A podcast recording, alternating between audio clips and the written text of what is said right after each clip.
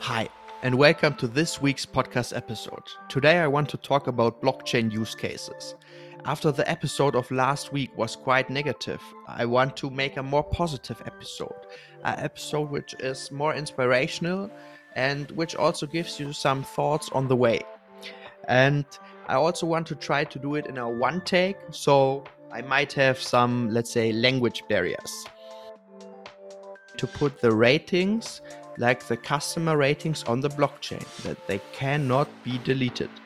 And um, now imagine that you have like a platform, for example, eBay or any other platform, where you have to uh, make like a KYC process. Um, so where you have to show your identity, your passport, and link it to your account, and every rating will be stored on the blockchain. It would keep people who are trying to scam other people out of the platform. This episode will be short because it is summer, and personally, I don't listen to long podcast episodes, and I think a short episode for the summer is the right thing to do at the moment. So let's start with the use cases. As I told you before, I think um, there are two major things to consider when we are talking about blockchain. And these two things I learned like in our MIT blockchain online course. And the first one is that the blockchain uses the cost of verification. This means if you have, for example, an asset, for example, a house, and you want to prove to somebody that this house is yours, it is um, probably in the land register. And this is like the cost of verification would be to go to, I think it is also called in English a notary, to get a piece of paper or maybe even a digital form, depending on where you live. It uh, is ho- hopefully um, already digital, where you can prove that this house is yours. And a blockchain would, for example, reduce the cost of verification in a lot of cases. It can be, for example, for real estate. Why do we have to um, have like a land register on paper? Um, this might also be possible on the blockchain. And it doesn't have to be a, a public blockchain, it can also be like a private blockchain. And another use case, uh, for example, is that the blockchain can um, that you um, are liquid, that you have assets, for example.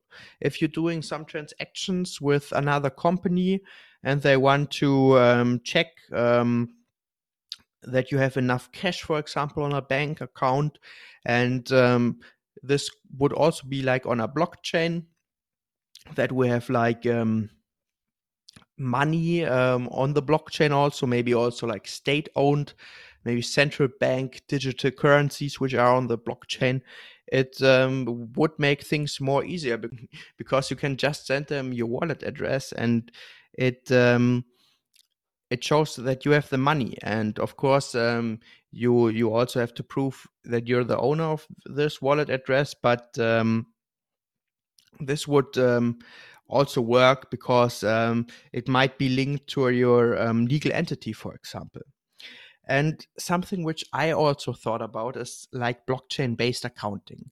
And um, this is quite abstract but let's imagine you have like a central non-profit organization um, where several states, for example, the European Union, or maybe also like more countries are contributing to like a um, accounting standard, and they make like a blockchain where the transactions in accounting are also solved on the blockchain. And they make like um, licenses for software companies and the software companies can use the blockchain. So this is quite abstract and i don't know if um, it is clear but what i mean is for example you use your accounting tool. Um, let's say from a big software company you have your accounting tool and you put it like um, like you do it right now in in the sheets and you make like um, your accounting but all the final um, transactions are also saved on the blockchain. And the blockchain is controlled by or controlled is maybe the wrong word it is provided by like a central entity. And um, this would have the benefit that um, you could see every transaction on on this accounting form and people can also be held accountable. So if somebody um, makes a mistake it might happen. So but if let's say the same employee makes mistakes over and over again you might come to the conclusion that these are not uh, mistakes but this is purpose. And um, having this central entity um, is also not um, it is also not unrealistic because if you look at the at the internet there's like a central entity like a multi-stakeholder um, non-profit organization the ICANN, which is basically um, in charge of the internet uh, very roughly speaking Another um, possibility for a blockchain use case would be digital identities, for example, passports. Personally, I prefer to have my passport um, from a country, but um, I think there are also states where um, you don't trust your government, and um, this might be a great opportunity. And where you might trust like a company more than a government, or maybe not even a company, but like a decentralized protocol. I also think, um, talking about the cost of verification, I um, read about like a business opportunity. Um, and here the disclaimer there's no financial advice and no recommendation to do this. But I just saw that a lot of luxury goods are currently much more cheaper in Europe than in the US or in Asia. For example, like luxury bags and a bag which costs from Dior, I think 2,900 euro, costs I think 3,800 US dollar. And now look at the at the the exchange rate. So there might be, let's say, some business opportunity, and um, also is also much more expensive in Hong Kong than in Europe. But I thought about um, doing this, um, just like um, I, I don't want to actually do it, at least not at the moment, because there's one uh, major obstacle, and it is like the distribution of the bags. So I would have to have like somebody in Asia um, to distribute the bags. And um, let's say you don't have only one um, party involved, but several parties, somebody for the shipping, somebody for the final sale, and so on and so on. And at some point, um, the bag gets lost. Not only in Asia, let's also take like uh, the the US.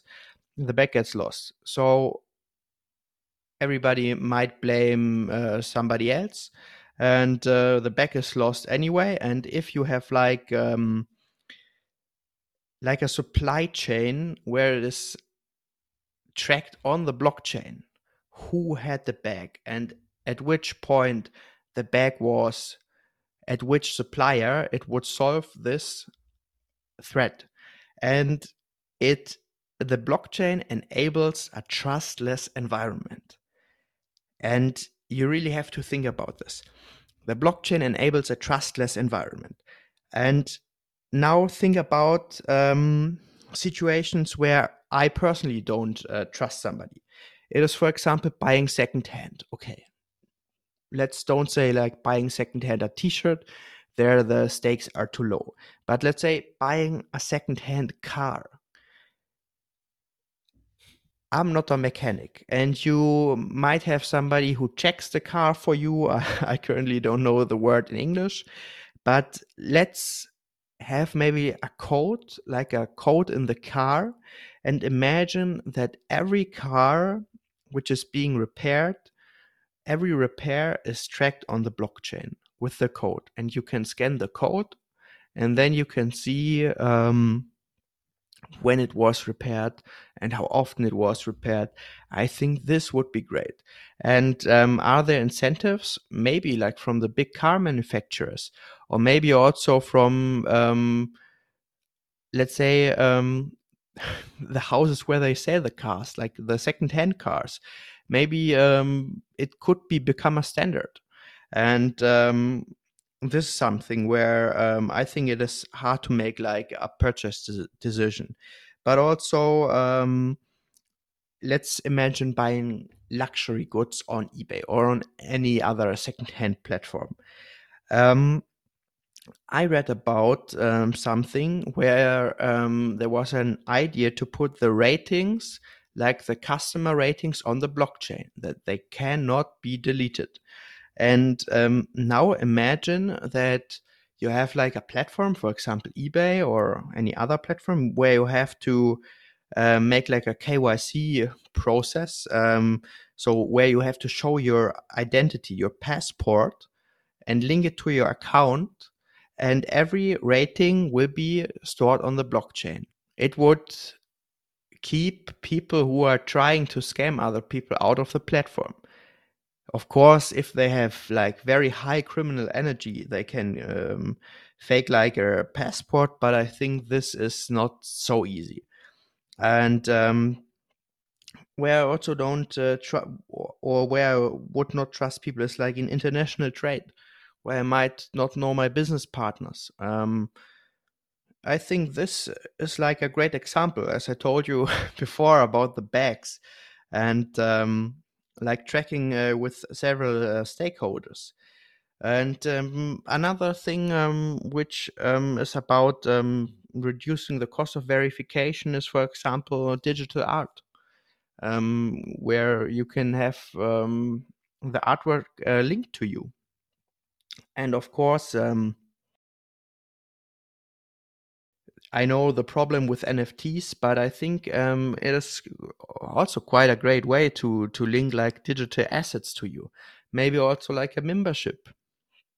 Um, you have golf clubs and you have all these other communities. Um, maybe in the future or already right now, there are like business communities online, and um, you have to um, buy yourself in because the people in the club want like a, a pay barrier because they want um, maybe people on a certain level um, in their circle.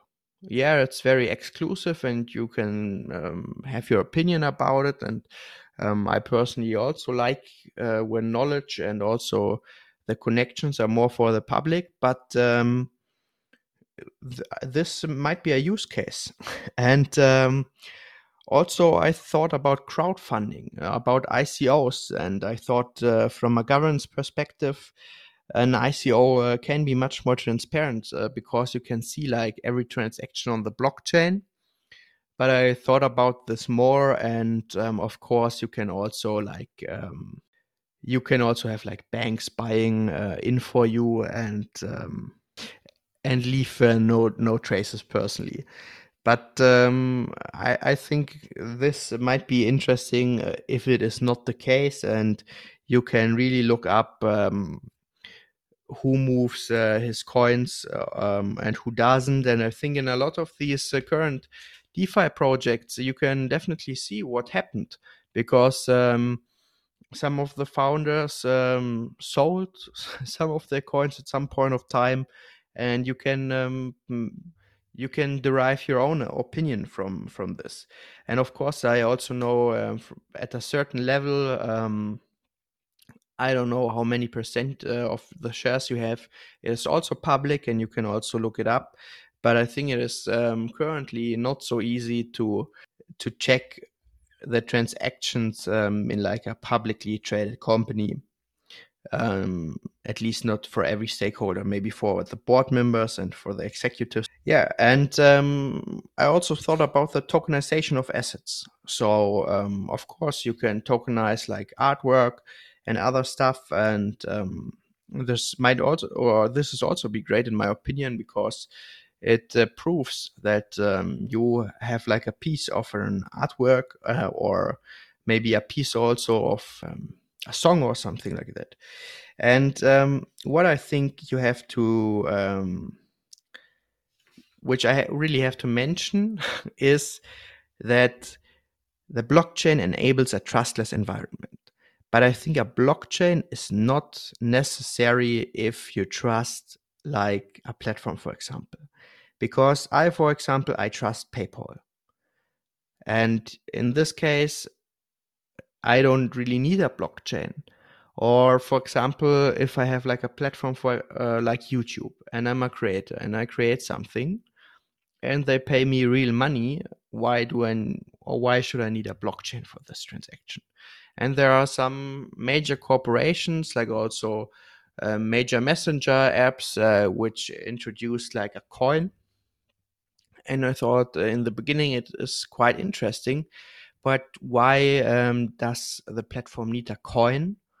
Where they can also pay the people in real money. Because if you trust the platform, um, it is probably also more convenient if you pay somebody at, at the current state in in um, dollar or euro or another currency.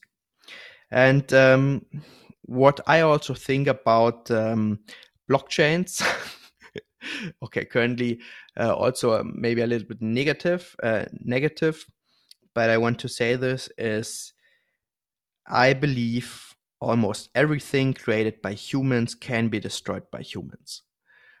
Um, this has to do with, uh, let's say, the infinity thought uh, a lot of people have about blockchains that they think they create like a legal entities, maybe things which are not um, legal, but they are also not illegal. And I also want to make like a special episode about this term because it is connected with the DAO. So um, the DAO called the DAO. And I think anyway, almost everything created by humans can be destroyed by humans. Let's take, for example, also the big Bitcoin blockchain.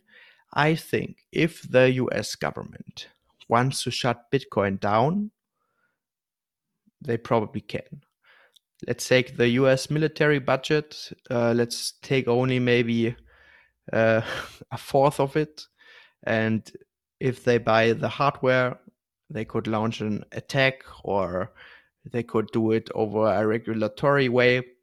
I think um, almost everything created by humans can be destroyed by humans. And I'm not so sure um, what cannot be destroyed by humans. Maybe climate change or or something like that might be like an exception because uh, we might create it or not we create it and we cannot destroy it, for example, at some point of time.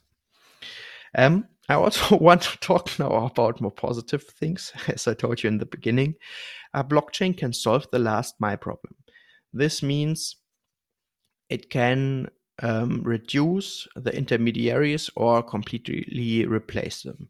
Let's uh, imagine all the superstars in the world, like DJs or artists, they can bring their artwork directly on the blockchain. They can also, um, for example, replace the labels. There are like artists which put a, a song on the blockchain. They can um, make like a structure where they um, also pay out like some some sort of um, dividend to um, the stakeholders of the song and um, you can put like a lot of of digital assets on the blockchain movies books magazines audiobooks um, maybe also software code licenses collection cards and so on and so on um, if you have like a, a audience uh, if you have a community you can put your stuff directly on the blockchain and you do not need anybody um, for this. And I am also thinking about um, my my art. So I'm an artist, and um, it is hard to sell your art. But um, if you um, make digital art, I can do it directly over the blockchain, and I do not necessarily uh, need a gallery. But a lot of the intermediaries also at the moment add a value, which is why they are also existing. Thinking about YouTube, a lot of YouTubers also have like a Patreon channel. A lot of YouTubers also made like um, networks where they launched their own platform, also in Germany. But YouTube has such a huge audience, it is hard to go away from them because the people are on YouTube and creators still make a good amount of money on YouTube, even if they take a huge stake in the ad revenues. Music labels, they also have like a lot of influence and they have the network. Let's take my my art also as an example. Yeah, um, I say um, it is possible to um, have the art on the blockchain without like a gallerist or something like that. Um, but to be honest, if like a, a, gallerist with a reputation would come to me and would say, "Hey, I have the network, um, I have like the PR and the marketing and also the connections uh, to connect you with exhibitions and stuff," I would definitely, or, or not definitely, but I would probably um, accept the offer because I don't have such a huge audience. And I think most of the people um, do not have it in the beginning. And I think after a certain stage, like when you're your own personal brand, maybe like Cristiano Ronaldo or other superstars, of course, they can use it and they can make a lot more money um, with that. For example, also I think Damien Hirst, um, also like a great uh, artist, very famous. Um, I think at some point, and um, I'm not 100% sure, but I, I, think at some point he also um, left out his gallerist and uh, drove directly with his artworks to like the auction house, Sotheby's, Christie's, and you name it, and directly sold it because he was so famous at this point. Um, but I think for the majority, um, a lot of these platforms or intermediaries have a value add, which is why they are currently there. Um, but what I also thought where you could use the blockchain is, as I told you about accounting before, I'm I'm thinking also about like auditing. If you have like um, all the accounting on the blockchain, you can, or there might be the possibility to do some, let's say, automatic auditing. And I'm not in the processes. They are also probably doing something automatically. But if every transaction, if everything is on the blockchain, you could have also like your algorithms uh, to check like uh, for some um, outliers, check for some um, anomalies and and stuff. And I, what, what uh, the last thing I'm I'm thinking about is like, um, or it's not even the last thing. One thing I was uh, thinking about is also like lawyers. Imagine like um, standardized contracts, smart contracts on the blockchain. I think this would also be great. And I'm also not in in the law space and also not in the law startup space but uh, I'm thinking about the amount of lawyers and also what they are cost, and of course they are valuable and highly trained. Um, uh, but for example, if I want to start a company, I just want to have some standardized contracts. And imagine you have like um, a startup which has these contracts, and you just have to put in these var- variables.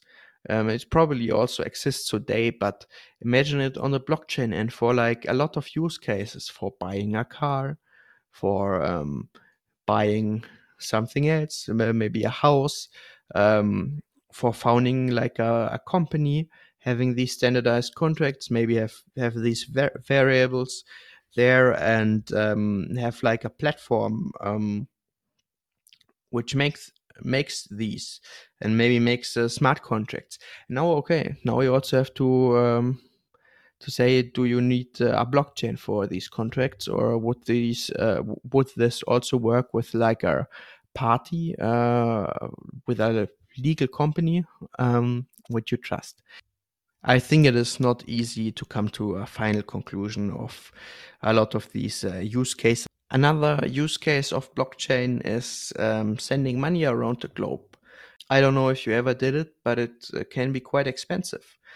And I don't know um, if PayPal offers some something similar, similar but um, this might also be a use case where you have, like, for example, a blockchain um, which is which has the same worth in every country, which would also um, replace um, the costs of exchanging money. For example, I went um, to a foreign country and I paid like um, crazy amounts of exchange fee. So, wrapping up this episode, I think there are great use cases for the blockchain. But I think it is necessary to ask yourself does it reduce the cost of verification and also does it solve the last mile problem and also are there currently solutions on the market which are working seamlessly? For me for example paypal.